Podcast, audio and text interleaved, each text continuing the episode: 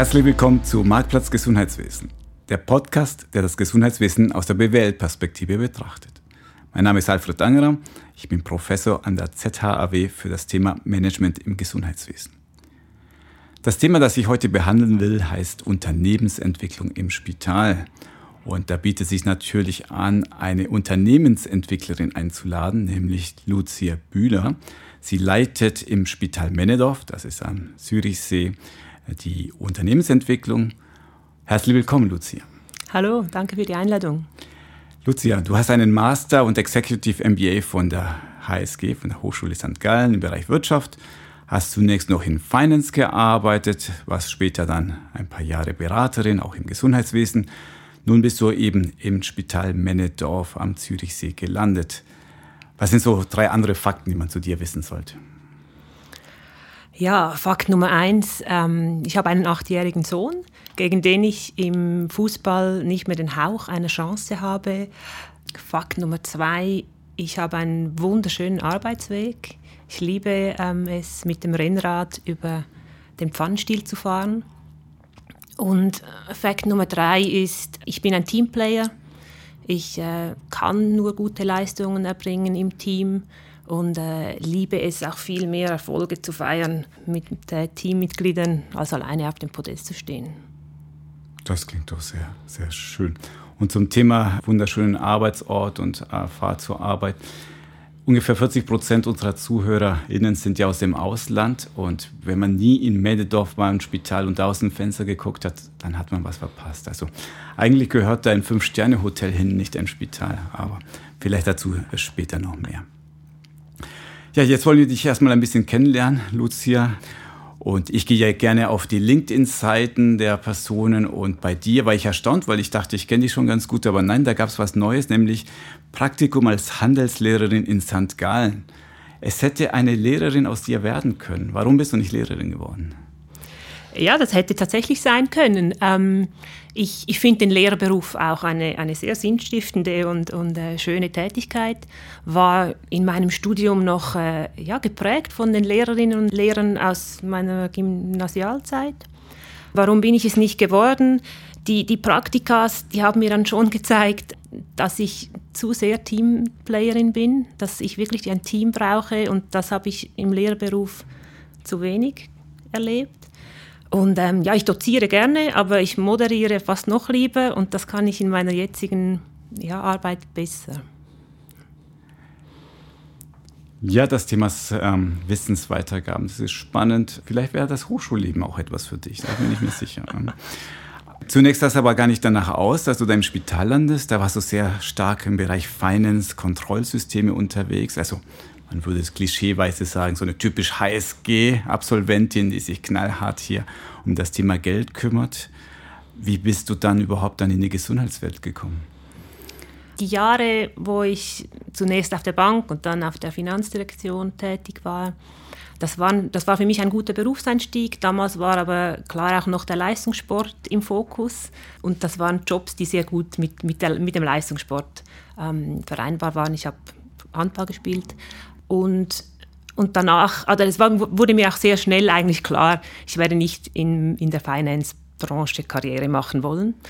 Der Übergang dann in die Gesundheitsbranche, der ist nicht ähm, strategisch geplant gewesen, sondern das äh, ja, war mir tatsächlich durch Zufall über die Beratung, dass ich da meine Branche dann jetzt eigentlich gefunden habe. Ja, es hört sich so an wie meine Geschichte. Nicht das mit dem Handball, da war ich nie unterwegs, sondern mit diesem, wie die Jungfrau zum Kind in das Gesundheitswesen. Aber das ist eine andere Geschichte für einen anderen Tag. Jetzt bist du aber schon wieder raus aus der Beraterwelt. Da warst du einige Jahre unterwegs, bist in einem Spital tätig. War das ein Kulturschock, als du da angefangen hast? Kulturschock nicht, nein. Ich, ich finde vielmehr, also ich bin sehr gerne in einem Betrieb tätig, der 24-7 funktioniert, ähm, der sehr unterschiedliche Bereiche hat. Und ähm, klar, letztendlich die Betreuung, die Behandlung von Patienten ist auch für jemanden, der nicht direkt an den Patienten äh, arbeitet, ja, sehr, sehr sinnvoll oder sinnstiftend. Also der Purpose ist da, den, den spüre ich. Und ich merke auch, ähm, dass ich gerne eigentlich diese Stabilität von, von einem Unternehmen, wo ich drin bin, äh, jetzt im Unterschied zur Beratung habe. Also ich glaube auch, dass ich meine, meine Stärken viel besser zeigen kann, wenn ich die Strukturen, die Personen kenne, das Problem wirklich erfasse und nicht meinen Standard äh, abliefere. Ja, darum gefällt mir die Arbeit in einem Unternehmen oder in einem Spital, genau auch oft in einer beratenden Funktion sehr gut. Aber wir haben es ja gerade gehört, Handballplayerin, ich kenne dich nur als Powerfrau und dann bist du im Spital unterwegs, wo vielleicht die Sachen etwas langsamer gehen. Hast du nicht mal das Lust, Lust, da hochzuspringen, den Ball in die Hand zu nehmen und den reinzuschmettern? Ist dir das nicht zu langsam äh, im Spital? Klar, ab und an mache ich das dann auch. Dann wird mir gesagt, ich solle etwas taktvoller vorgehen. Ähm, aber da muss ich schon sagen, ähm, das Spital Männerdorf, das klein ist, aber hat natürlich dann da doch den Vorteil, dass bei uns ja, Projekte, Verbesserungen schneller umgesetzt werden können als in noch größeren Häusern. Wir kennen auch diese, ja, diese politischen Geschichten weniger als jetzt Universitäts- oder Zentrumsspitäler. Und, und daher, klar, ich erlebe das auch im Alltag, aber es ist nicht so, dass es mir irgendwie die Motivation nimmt. Wenn du schon sagst, kleines Spital, wie groß muss man sich das vorstellen? Ähm, Anzahl bettenmäßig äh, sind wir bei knapp 140. Ähm, vom Personal her knapp 1000. Es ist äh, das zweitkleinste Spital in, in Zürich, aber haben ein sehr breites Angebot, würde ich sagen, für ein Regionalspital. Also bei 1000 Mitarbeitern, da kann ich mir gut vorstellen, da kennt man sich noch und da weiß man, kennt jeder die Luzi? Ganz jeder wahrscheinlich nicht, aber sehr, sehr viele ähm, müssen mich auch gar nicht alle kennen. Aber ja, das ist auch, das ist tatsächlich auch etwas, das für mich die Freude und der Reiz an dieser Tätigkeit ausmacht, dass ich mit sehr, sehr vielen Personen aus der Organisation zu tun habe. Das glaube ich denn gerne, denn in der Unternehmensentwicklung, da kommt man ja auch in Berührung mit sehr, sehr vielen verschiedenen Menschen. Aber lass mich mal erstmal die Kindergartenfrage stellen, nämlich was ist überhaupt eine Unternehmensentwicklung? Was macht eine Unternehmensentwicklerin wie du? Ja, Kindergartenfrage, Kindergartenantwort entwickelt das Unternehmen weiter. Da kann man sagen, nach innen, also dass man das Unternehmen fit macht oder nach außen, dass man neue Märkte, neue Angebote erschließt. Ja, und das ist es im, im Kern.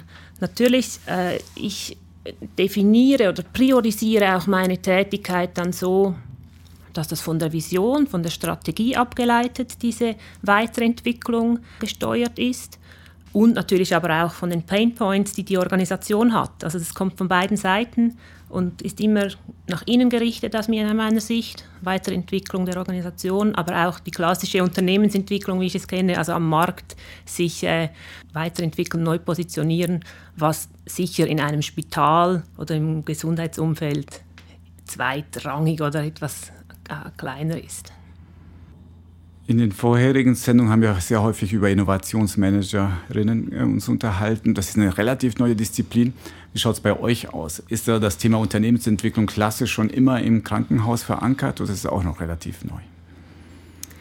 Ja gut, da, da fragst du die falsche. Ich bin tatsächlich ja auch erst seit ähm, einigen Jahren in, im Spitalwesen. Ich glaube, diese Position, diese Funktion gab, gibt es schon sehr lange. Sie hieß vielleicht nicht immer Unternehmensentwicklung. Aber die Organisation weiterentwickeln, das, das hat man immer schon gemacht, oder? Hoffentlich hat man sich Gedanken gemacht. Die Frage ist, ob das Chef, Chefinnen Sache war in der Vergangenheit, aber jetzt ist zumindest geteilte Verantwortung. Und sind wir auch ähm, an der richtigen Frage, nämlich wo setze ich die Stelle überhaupt an? Wo hänge ich diese auf? Wie ist es bei euch? Wo bist du denn in der Organisation aufgehängt? Also ich bin äh, dem CEO unterstellt, ich bin im Direktionsstab tätig und äh, mein Team, das Team der Unternehmensentwicklung, umfasst verschiedene Disziplinen, wenn man so will. Also das ganze Prozessmanagement mit dem Thema Lean Hospital ist ein Schwerpunkt. Dann Qualitätsmanagement ist auch in meinem Team, dem Team der Unternehmensentwicklung. Und auch das Thema Arbeitssicherheit und Gesundheitsschutz. Plus vielleicht etwas speziell auch die äh, Spitalhygiene und Infektionsprävention. Da habe ich mich, äh, du, du, schaust mich gerade etwas fragend an, da habe ich mich auch am Anfang gewundert, dass die auch in, meinem, in diesem Team ist. Aber das hat sich über die, die Corona-Zeit als Riesenvorteil erwiesen, weil das natürlich dann da das große Thema war und Prozessmanagement, Qualitätsmanagement und eben genau auch dieses, diese Infektionsprävention Seite an Seite im selben Büro zu haben, war ja, von Vorteil. Das glaube ich. Also direkt dem Chef unterstellt, das heißt, du bist wirklich so an der zentralen Stelle. Wenn du nach innen euer Unternehmen weiterentwickelst, dann hast du es nicht weit zum CEO, der das Ganze auch genehmigen und dann anordnen muss. Verstanden. Seid ihr eigentlich in Kontakt untereinander? Gibt es so einen geheimen Bund der Unternehmensentwickler in der Schweiz, die sich vor dem Kamin treffen und machtvolle Pläne ausschmieden? ähm, nicht institutionalisiert, aber ich bin natürlich in Kontakt mit vielen meiner, meiner Peers aus anderen Spitälern, die ich noch aus Berat der Zeit in der Beratung kenne oder ja, über Projekte oder so. Und merkt man, die funktionieren auch ähnlich wie ihr? Seid ihr speziell oder seid ihr wirklich so ein Durchschnittsspital, wenn man so will, was Unternehmensentwicklung betrifft? Hm, ähm, ich glaube, wir sind gut strukturiert. Männedorf hat, und das darf ich mir nicht selber auf die Fahne schreiben, das war schon so, als ich gekommen bin, hat ein sehr gutes Prozessmanagement und das ist für vieles die Basis. Ähm, ich bin auch, äh, das war auch einer der Gründe, wieso ich nach Männedorf gegangen bin, dass die schon Jahre vorher auf Lean Hospital ähm, gesetzt haben. Und da sind wir tatsächlich, glaube ich, im Vergleich zu anderen gut unterwegs. Wir haben dafür hat ein sehr gutes Prozessmanagement und das ist für vieles die Basis. Ähm, ich bin auch, äh, das war auch einer der Gründe, wieso ich nach Männedorf gegangen bin, dass die schon Jahre vorher auf Lean Hospital ähm, gesetzt haben. Und da sind wir tatsächlich, glaube ich, im Vergleich zu anderen gut unterwegs. Wir haben dafür. Die nach innen schaut, dass er der Laden geistig und ähm, auch sonst flexibel bleibt und das weiterentwickeln. Also die große Frage ist heute, wie werden wir fit? Die allererste Herausforderung, die ich mir da vorstelle, ist, ja, da müssen wir doch überhaupt bestimmen, wo haben wir unsere Probleme, wo, wo sind wir denn nicht fit, ja, welche Werte stimmen denn nicht? Habt ihr mal systematisch aufgenommen und so eine Selbstanalyse gemacht, wie geht es uns, wo sind wir gut und wo weniger? Systematisch nicht. Aber natürlich haben wir im Zuge der, ähm, auch der, der Erarbeitung der neuen Strategie vor einigen Jahren haben wir diese Analyse schon gemacht. Ich glaube, wenn es darum geht, wo sind wir fit, wo sind wir nicht fit, da verlasse ich mich eher darauf, ja, dass, dass mir die Problemsituationen, die werden schon an, an die Leitung vom Unternehmen oder, oder an mich herangetragen. Und da versuchen wir dann auch gezielt zu unterstützen ja, eine, eine breite Untersuchung, wie fit jedes Team ist, also das, das äh, sehe ich nicht. Das ist insofern schade, weil wir damals als Berater haben davon gelebt, ja. Oder vielleicht sogar gut, dass es so diese Marktlücke gibt. Wir haben ja damals zu McKinsey-Zeiten noch gesagt, ah, wir machen mal so eine schnelle Anamnese, Anamnese, so ein Quick Analysis. Und dann gucken wir mal, wo es ihnen, äh, wo Eisen fehlt und wo die Blutwerte nicht stimmen, so als Unternehmen. Aber gut, habe ich verstanden, das macht ja eher dann intuitiv und du hast schon, es ging schon in die richtige Richtung, was du da angedeutet hast, für, was meine nächste Frage betrifft, nämlich Top-Down oder Bottom-Up. Ja. Ist es eher ein Hören auf was die Mitarbeiter sagen, oh, wir sollten was in Richtung Qualitätsmanagement machen oder eher hier Chefin ähm, sagt, wir sollten mal ABC angehen und dann geht man das an? Ja, es kommt darauf an und natürlich ist es beides top-down oder auch von außen. Wir haben etliche, eben zum Beispiel Qualitätsauflagen oder, oder neue Vorgaben, die wir erfüllen müssen, die dann immer auch umgesetzt werden sollen und die sehr wohl oft auch eine Verbesserung bewirken. Ja. Also es gibt Top-Down natürlich, aber genauso ist die Basis, sind die, die Personen, die an den Patienten arbeiten, insbesondere eingeladen, Verbesserungsvorschläge einzureichen oder, oder Anträge zu melden, ja. Und das eine ist, dass sie einzuladen, das andere ist A, dass sie dich kennen, das hatten wir schon, und B, dass sie sich trauen und merken, oh ja, es wird auf uns gehört. Also gibt es so eine Initiative, wo du sagst zum Beispiel, ja, die haben wir damals angestoßen, weil eben die Mitarbeiterinnen da draußen auf uns zugekommen sind? Ja, also etliche, ja. Es ist auch so, dass wir in allen Teams, fast allen Teams, ähm, KVP implementiert haben. Die treffen sich regelmäßig. Das funktioniert auch. Und wenn, wenn eine, ein Verbesserungsvorschlag nicht im Team selber ähm, umgesetzt werden kann, also interdisziplinär ist oder wirklich äh, ein Pro Projekt bedingt, dann kommt es zu meinem Team und wir unterstützen. Das heißt nicht, dass alles immer umgesetzt werden wird. Es gibt natürlich auch Priorisierungsmechanismen oder Abwägungen, ob es sich wirtschaftlich lohnt, ob es umsetzbar ist, alle diese, diese Kriterien, ja. Ich, merke, du hast vielleicht Angst, dass die Männedorfer gerade zuhören und dann kommst du mit tausend Ideen erwarten, dass es morgen erledigt ist. Aber ist es nicht auch eines dieser schwierigen Situationen, wo du sagen musst, ey, wir reden alle von Partizipation. Wir wollen, dass die Mitarbeiter im kontinuierlichen Verbesserungsprozess sich einbringt, Ideen entwickelt und dann muss ich denen ins Gesicht sagen, sorry, nein, nicht so eine gute Idee.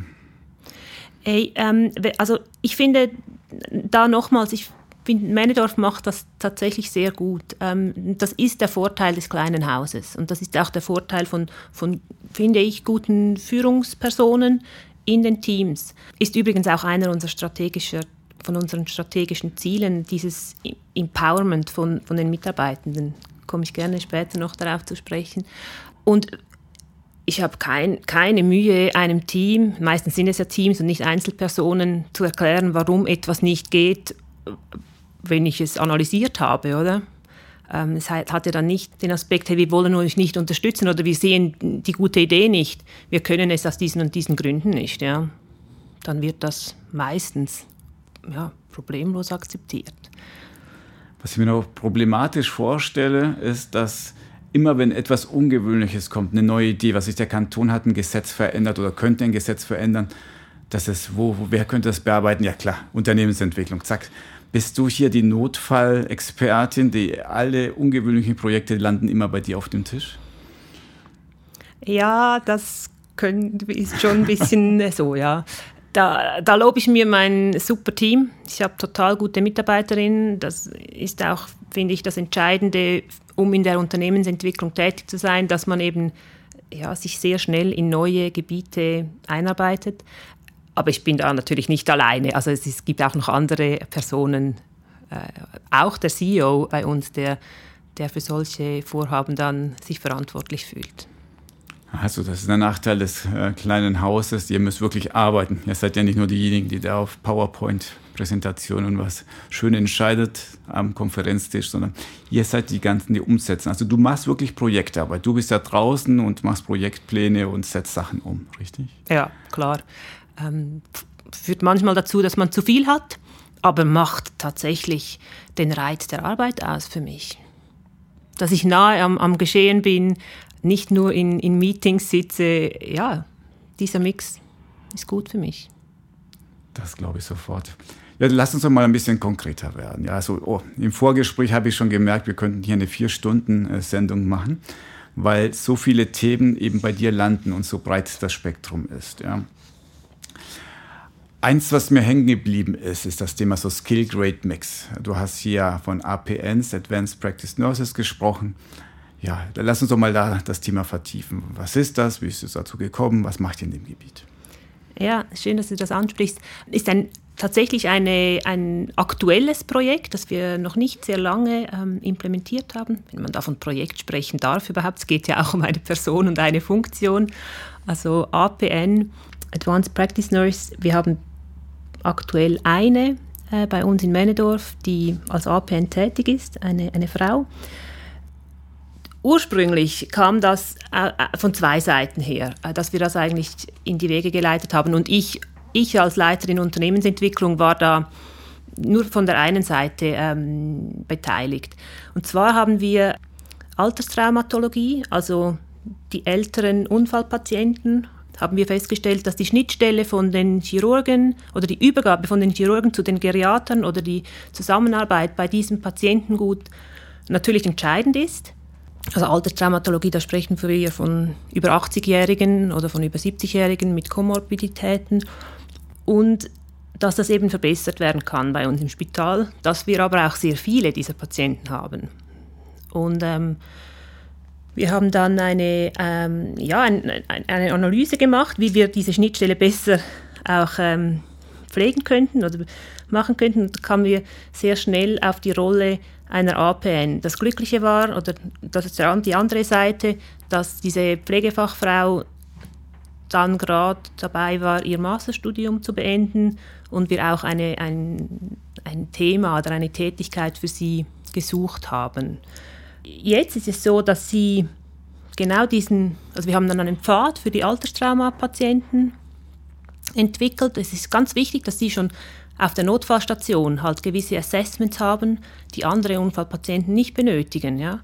Und dass eben die, die Advanced Practice Nurse diese Patienten über den ganzen Pfad begleitet.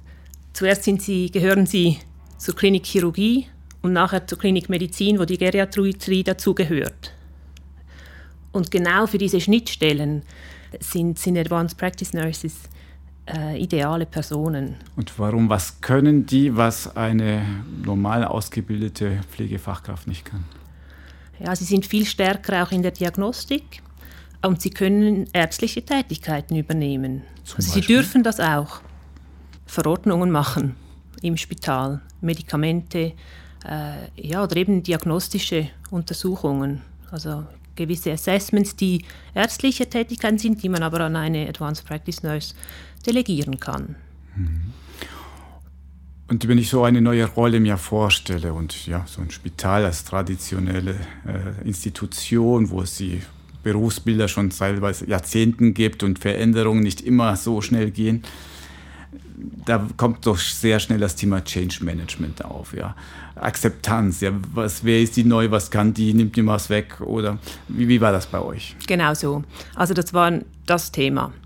Und was wir gut gemacht haben, dass wir gesagt haben, hey, wir machen einen Pilot und schauen wirklich auch, wie viel ist sie, diese Person in der, also entlastet sie die Ärzte, wie viel ist sie pflegerisch, nach wie vor pflegerisch tätig, wie viel ist sie in der Pflegeentwicklung tätig oder als Pflegeexpertin und wir haben das dann ausgewertet ähm, nach drei Monaten. Und jetzt ist es ungefähr, glaube ich, 30, 30, 30 Prozent. Also sie hat so drei Teile in, ihrer, in ihrem Pensum. Aber diesen Change, das haben wir nur hingekriegt, dass wir, dass wir halt diesen Pilot gemacht haben. Und dort auch wirklich die, die Ärzte gemerkt haben, was das für ein Vorteil für sie ist. Die Wer war der Bremser am Anfang? Wer war am skeptischsten? Waren es ja die Pflege, die Ärzteschaft oder jemand ganz anders? Eigentlich waren alle von, von, von der neuen Funktion überzeugt, dass, es, dass das Vorteile bringt. Es war wie so oft halt eine Frage, woher kommen die Ressourcen? Weil grundsätzlich sind unsere, ja, also unsere finanziellen Mittel sind natürlich sehr beschränkt. Dieses Jahr noch mehr oder immer mehr, weil höhere Preise. Und da mussten wir dann schon eine Lösung finden. Ja. Wer profitiert als Berufsgruppe, wird entlastet, wie viel profitieren die Patienten. Und das war dann auch, dieser, ähm, dieser Pilot hat das auch klar aufgezeigt, ey, wir haben mehr Patienten, oder? Wir schaffen es, die Patienten besser durchs System, durchs Spital zu führen. Und dadurch werden wir ja, effizienter und besser für den Patienten. Ja, so häufig geht es doch ums liebe Geld, auch wenn wir im Gesundheitswesen uns über was anderes unterhalten wollten. Und diese Diskussion höre ich auch immer wieder nach dem Motto, schön und gut, dass wir jetzt eine neue Rolle, Rolle einführen, aber es hat immer so eine Fußnote in dem Motto, ja, ihr kriegt eine APN, aber ihr müsst auch irgendwelche andere Stellenprozente abgeben. Und dann wird es immer sehr ungemütlich, wenn man so sich über Geld unterhalten muss. Was sich hier bei euch positiv anhört, ist am Schluss kam raus, Moment mal, ja, wir haben jetzt mehr Patienten, da, da freut sich der BWLer. Also das zumindest aus finanzieller Sicht, sagt ihr, ist es ein Erfolgsmodell gewesen. Ja, ganz klar. Und also so sind wir als Un Unternehmen. Das Spital Männedorf ist eine Aktiengesellschaft. Wir haben nicht irgendwo ein Geldhahn ähm, von einer öffentlichen äh, Institution. Und wir alle Veränderungen müssen wirtschaftlich bestehen. Oder? Das ist die eine Seite der Medaille. Die andere ist natürlich, wie schaut es von der Qualität her aus? Ja? Was sagen denn die Patienten dazu? Verstehen die überhaupt diese neue Rolle? Weil diese Person, die da steht, ist es jetzt Arzt, ist es eine Pflegefachfrau Frau in dem Fall oder ganz was anderes? Wie war das aus Patientensicht? Ja, gut, dass du nachfragst. Hätte ich schon viel früher sagen sollen. Wir haben natürlich den Pilot auch bei den Patienten ausgewertet, oft auch bei den Angehörigen hochzufrieden. Das war ja auch absehbar. Also wir, wir haben eine, eine Person, die den Patienten durchs Spital begleitet, eine Fachkraft und, und gerade für die Angehörigen, sie ist natürlich bei Angehörigengesprächen, die es bei Patienten im hohen Alter immer gibt, weil es sind komplexe Fälle, oder? Wenn eine 80-jährige Frau stürzt und sich den Schenkelhals bricht, dann, dann wird das gerade zu einem, einem, meistens zu einem schwierigen Fall, oder? Also auch ein qualitativ für die Patienten natürlich ein, ein Riesenschritt. Okay, also Geld stimmt, Qualität stimmt, Patientenzufriedenheit, wunderbar. Hört sich nach einer schönen Erfolgsgeschichte an und was folgt daraus? Macht ihr jetzt nur noch APNs, viel mehr? Was sind die Konsequenzen von euren Piloten? Ja, es, es ist so, dass wir schon zwei weitere APN äh, in anderen Bereichen in der Pipeline haben. Wir sind auch in der, in der ähm, ja, hervorragenden Situation, dass wir so gut qualifizierte Pflegefachfrauen haben, oder? Da musst du auch zuerst das Masterstudium machen. Ähm, Bei uns an der ZHW zum Beispiel. Ja. Genau. Und ja, dieser Shift vom, von ärztlichen Tätigkeiten auf andere Berufsgruppen oder auch von, äh, lass es äh, diplomierte Pflegefachfrauen zu MPA, also zu VGS sein, das ähm, ist auch einer unserer strategischen ähm, Schwerpunkte oder Maßnahmen, dass wir das fördern wollen. Was genau ist eure Strategie? Was wollt ihr fördern? Dass wir die die hochqualifizierten Personen halt dort einsetzen, wo es no notwendig ist, aber sie gezielt ergänzen mit etwas weniger ähm, hoch ausgebildeten Personen, die den Job aber gleich gut machen. Hm. Ja. Bei uns läuft das ja Ganze so, um, unter dem Stichwort New Healthcare Management. Das heißt, Mitarbeiter erwarten heute andere Lebensentwürfe, Arbeitsmodelle als früher. Und kann man das wirklich schon so sagen, dass es nicht nur ein Klischee ist, dass die jungen Leute von heute arbeiten wollen etwas anderes als früher? Was, was hast du da für Erfahrung? Äh, ja, das ist das, was ich höre. So nahe bin ich an unseren, das sind ja meistens dann die jungen Pflegekräfte oder die Assistenzärzte, ähm, nicht dran, aber das ist das, was mir die, die Kolleginnen und Kollegen sagen. Ja, die, die wollen etwas anderes. Also die sind nicht bereit, so viel zu arbeiten wie, wie wir früher ähm, und setzen klare Prioritäten. Das eine ist natürlich die Arbeitslast und die Priorisierung. Das andere ist das Thema so Selbstbestimmung, Selbstorganisation, so auch eins der klassischen Themen bei New Healthcare Management. Denkt ihr auch in die Richtung? Ja, da haben wir auch ein, ein sehr spannendes ähm, Projekt gehabt und das hat sich auch etabliert im Haus. Ähm, das ist schon ein paar Jahre her. Und wir haben jetzt ähm, drei Stationen, drei Bettenstationen, Pflegestationen, die selber ihre Dienstpläne machen. Also äh, sie planen sich selber.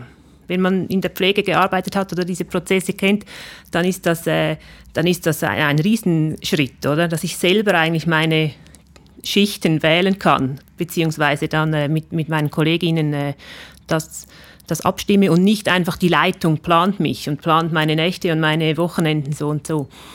Und wir haben auch eine Station, die ja, wahrscheinlich als, als selbstorganisiertes Team funktioniert. Das ist super spannend. Ähm, also bei der Schichtplanung, das ist ja auch ein unendlich wichtiges und großes Thema, das noch lange, lange nicht gelöst ist. Ja. Mit vielen Emotionen, ah, warum hat mich die Chefin jetzt am Wochenende eingeplant? Ich wollte zum Konzert gehen. Also das verstehe ich gut, ja, dass dort Selbstorganisation funktioniert. Und bei der zweiten Abteilung, in welche Richtung geht es da? Also die, die Arbeitsplanung ist dort auch ein zentrales äh, Element verständlicherweise. Aber die gehen, die gehen, also das macht sie schon länger, gehen noch weiter, dass sie, ja, sie sagen dem Hüterinnen für gewisse Themen haben, also dass die Leitung natürlich Kompetenzen und Aufgaben abgegeben hat. Ich glaube, die Verantwortung trägt sie nach wie vor, weil so sind wir als Gesamtunternehmen natürlich organisiert. Das ist ja nur eigentlich eine selbstorganisierte Insel im gesamten, gesamten Unternehmen. Und Sie machen zum Beispiel Rekrutierungen. Also macht nicht nur die Leitung, sondern das Team ist involviert. Wie genau, also wer alles und wer dann da im Lead ist, das weiß ich nicht. Oder sie machen die ganze die Ausbildung oder also noch weitere Aspekte vom, von der Teamorganisation wird, wird von solchen Hüterinnen von dieser Aufgabe also übernommen und das rotiert auch. Und ich meine, das ist äh, entstanden über, über eine, eine Lean-Woche, wie wir das genannt haben. Das ist ein Sprint, wo wir eine Woche lang eigentlich überlegt haben, okay, wie können wir was ist unsere Vision als, als Station, als Bettenstation, das ist die Wochenbettstation und, und wie können wir das erreichen, sowohl was die Teamentwicklung angeht, als auch für den Patienten. Und in der Entwicklung als Team kam dann eben genau diese Selbstorganisation heraus. Das war nachher ein jahrelanger Prozess, bis sie dorthin kamen, ja. Damit schließt sich auch der Kreis zum Thema Unternehmensentwicklung. Also es war ja nicht so, dass die von zu euch gekommen sind und gesagt haben, wir wollen selbst organisiert sein. Es war auch nicht so, dass ihr gesagt habt, so, wir machen ein Experiment, ab sofort organisiert euch selbst, sondern es ist entstanden aus einem Gefäß, das ihr organisiert habt, so eine Innovationswoche. Habe ich es richtig verstanden? Ja, genau.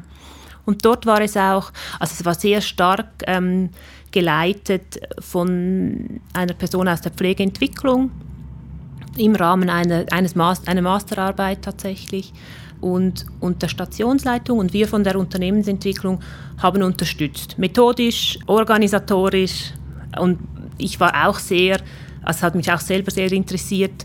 Ich habe natürlich auch das Buch von Lalou damals gelesen und einfach, um das mal auszuprobieren. Ja. Ja, jetzt sind wir natürlich gespannt. Was kam denn raus? Wo steht ihr denn? Wie selbst organisiert ist das Team schon unterwegs? ähm, eben, was ich vorher gesagt habe, wir haben die, diese die, die, Arbeitsplanung, die, die Schichtplanung, die, die, funktioniert, wobei, das, das habe ich jetzt so schnell gesagt, das war wirklich auch Arbeit, wie man das technisch machen kann mhm. mit einem Team von, weiß nicht, 45 Leuten und ähm, keinem guten Tool, oder? Das hat dann tatsächlich monatelang über einen WhatsApp-Chat funktioniert. Das war ja Terror für diese, diese Frauen, wie sie dann die Schichten sich ähm, ja, koordiniert haben. Ich finde, das Team ist sehr weit. Also man merkt, wenn diese, die, die, ganz viele dieser Personen, die dort arbeiten, das Team funktioniert sehr gut. Aber ich kann jetzt auch nicht sagen, das weiß ich schlicht nicht, ob dort die zufriedeneren Mitarbeiterinnen sind oder nicht, als auf anderen Stationen. Das, ähm, und es ist auch nicht so, und es braucht, ja, es braucht schon Engagement, sicher der Leitung. Ähm, und ich kann auch sagen, es ist jetzt nicht einfach so, dass wir einen Rollout gemacht haben auf alle Stationen, weil nicht alle Mitarbeitenden, das musste ich auch lernen, wollen eigentlich Verantwortung oder Empowerment. Ja? Ich glaube, und das war der, einer der, der äh, Learnings auch. Ein Team mit der, der, Leitungsperson und nochmals der Bereichsleitung, die müssen bereit sein, diesen Schritt zu machen. Oder? Und er muss schon äh, auch von ihnen gewünscht sein. Spannend also. Das heißt, dein Bauchgefühl sagt, es war genau das Richtige für das Team, aber du würdest jetzt nicht so weit gehen, weder sagen, das Gesamtspital muss jetzt Richtung Selbstorganisation gehen, aber auf gar keinen Fall sagst du, das war nur so ein Hype und das ist wieder in zwei Jahren vorbei und wir wollen wieder alt arbeiten. Ja, genau so, so würde ich das ist gut zusammengefasst. Und ich glaube gerade die, was die Arbeitsplanung oder beispielsweise auch die also flexiblere Schichten, dass man eben ja nicht alle müssen um Viertel vor sieben da sein. Da denke ich schon, dass das äh, ja nicht nur in Männendorf, sondern überall äh, zum Thema wird. Wie weit man dann in der Selbstorganisation gehen will, ja, finde ich noch schwierig, das zu generalisieren. Würdest du so weit gehen und sagen, das ist schon ein, eine der Antworten darauf zum Pflegemangel? Seid ihr attraktiver mit solchen Initiativen für Pflegekräfte? Ja, würde ich klar sagen. Das merken wir auch. Also wir haben weniger, wir haben tatsächlich keine gesperrten Betten wegen Pflegemangel aktuell. Und das merken wir schon, dass äh, dass das die Attraktivität für die Pflege ähm, steigert. Bei der Aussage, keine gesperrten Betten werden hier 280 Spitäler hellhörig. Ja. Heißt das, ich muss vielleicht das Wissen doch geheim halten? Du solltest aufhören, dich mit den anderen Unternehmensentwicklern zu unterhalten? Gibst du da nicht einen strategischen Vorteil auf, wenn du davon erzählst hier? Ich sehe das eher so, dass ich jetzt da beste Publicity mache für unsere Pflege. ähm, und das, das, ist doch kein Geheimnis. Ich, ich finde, das, das sollten alle Spitäler tatsächlich machen, weil da denke ich dann doch an das Ganze, ähm, dass wir einfach ein enormer Fachkräftemangel in, im Gesundheitswesen haben, gerade in der Pflege. Und ich wünschte mir, also auch bei uns hören, steigen natürlich Pflegefachfrauen, Pflegefachmänner äh, aus. Und ja, das, da blutet mir das Herz. Oder? Das ist so. Vielleicht noch ein, ein drittes Projekt und ich kann dich hier nicht gehen lassen, ohne dass du etwas zu Themen klassischen Prozessentwicklungen, Lean-Projekten erzählst. Also was habt ihr da für schöne Vorzeigeprojekte bei euch? Ja, da, ähm, da kann ich auch gerne eines erwähnen. Das ist die, die Optimierung unserer Notfallstation. Das wurde an mich herangetragen, kurz nachdem ich, glaube ich, begonnen hatte, oder ein, nein, ein Jahr, ein Jahr danach. Also jetzt doch schon wieder drei Jahre her. Wir, haben dann, wir hatten damals viele ähm, negative Patientenfeedbacks wegen Wartezeiten, wegen ähm, nicht vorhandenen ärztlichen äh, Ressourcen.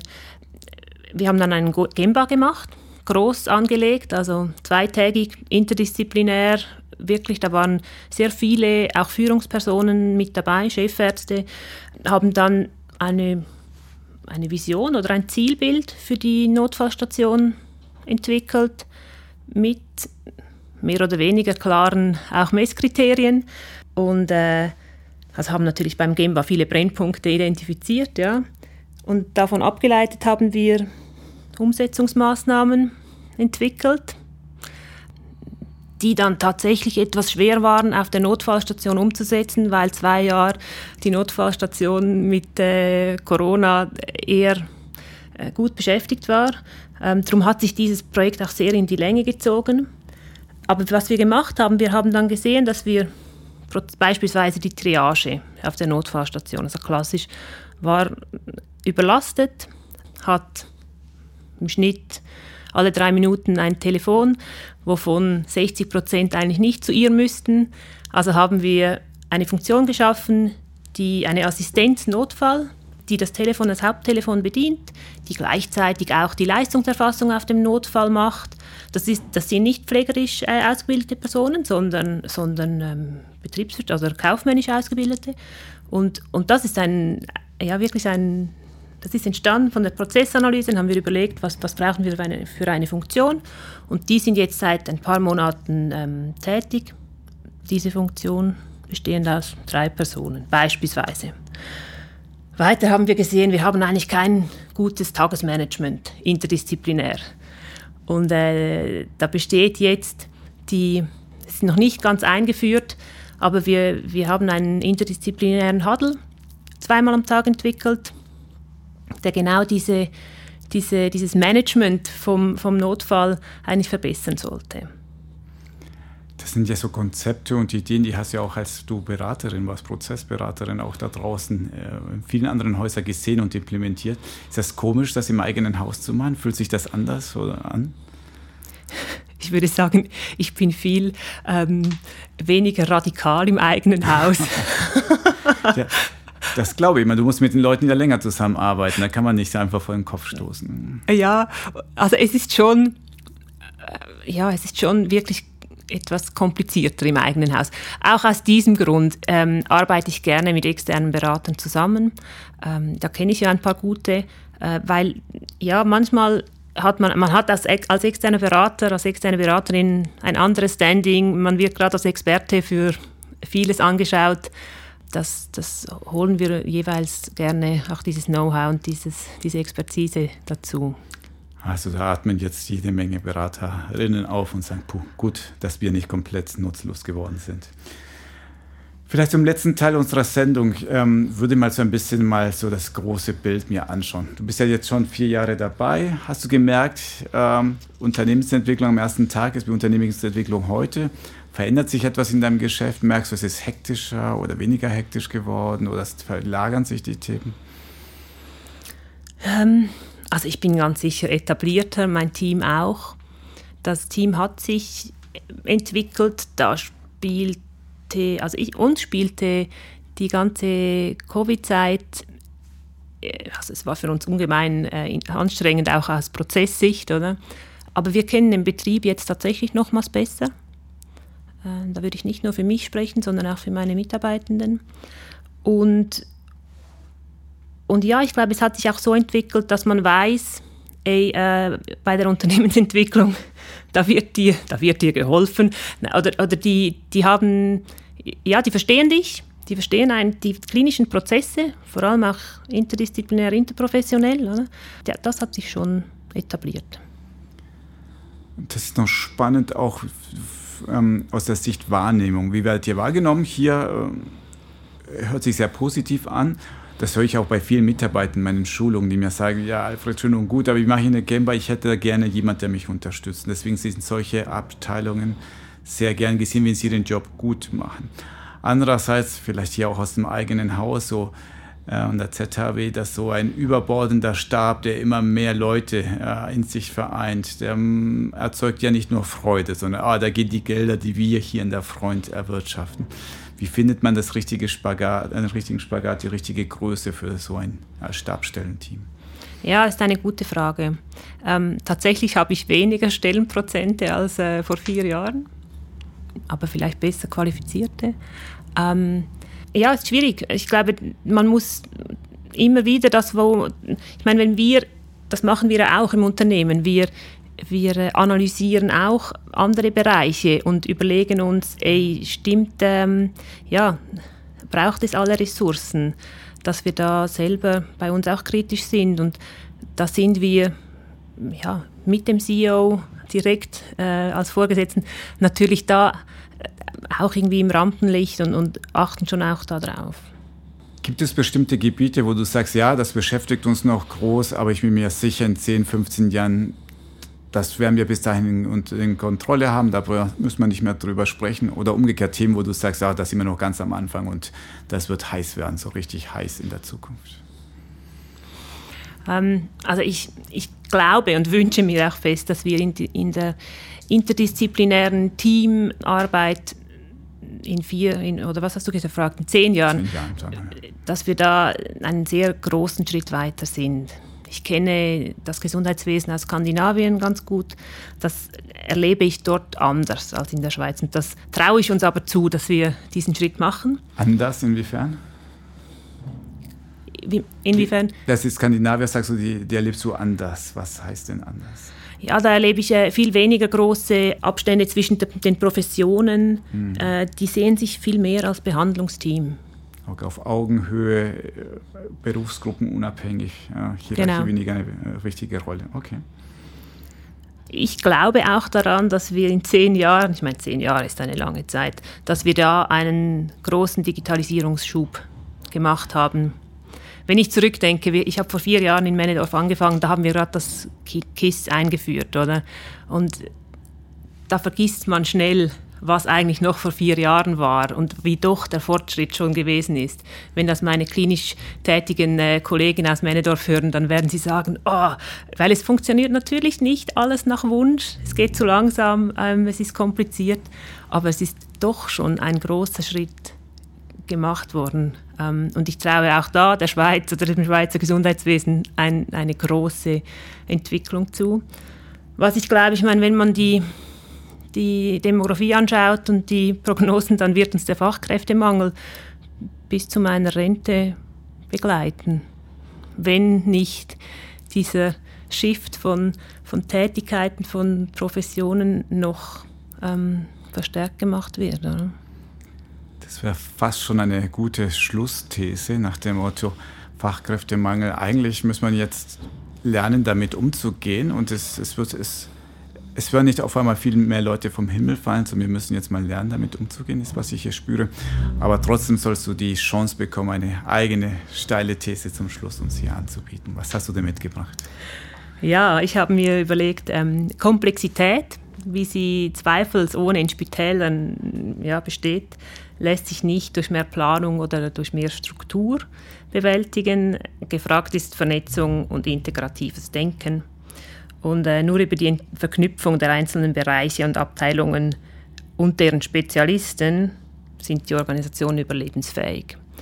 Ich glaube, die Spitäler werden das auch noch erkennen und ähm, dieses integrative Denken und Handeln können Frauen in der Regel sehr gut. Sehr schönes Schlusswort. Lucia, ich danke dir herzlich für deine Zeit. Dankeschön. Das war unsere Folge von Marktplatz Gesundheitswesen. Kommentare, Lobkritik wie immer bitte an info@gesundheitswesen.org. Ich danke euch für das Zuhören und bis zum nächsten Mal.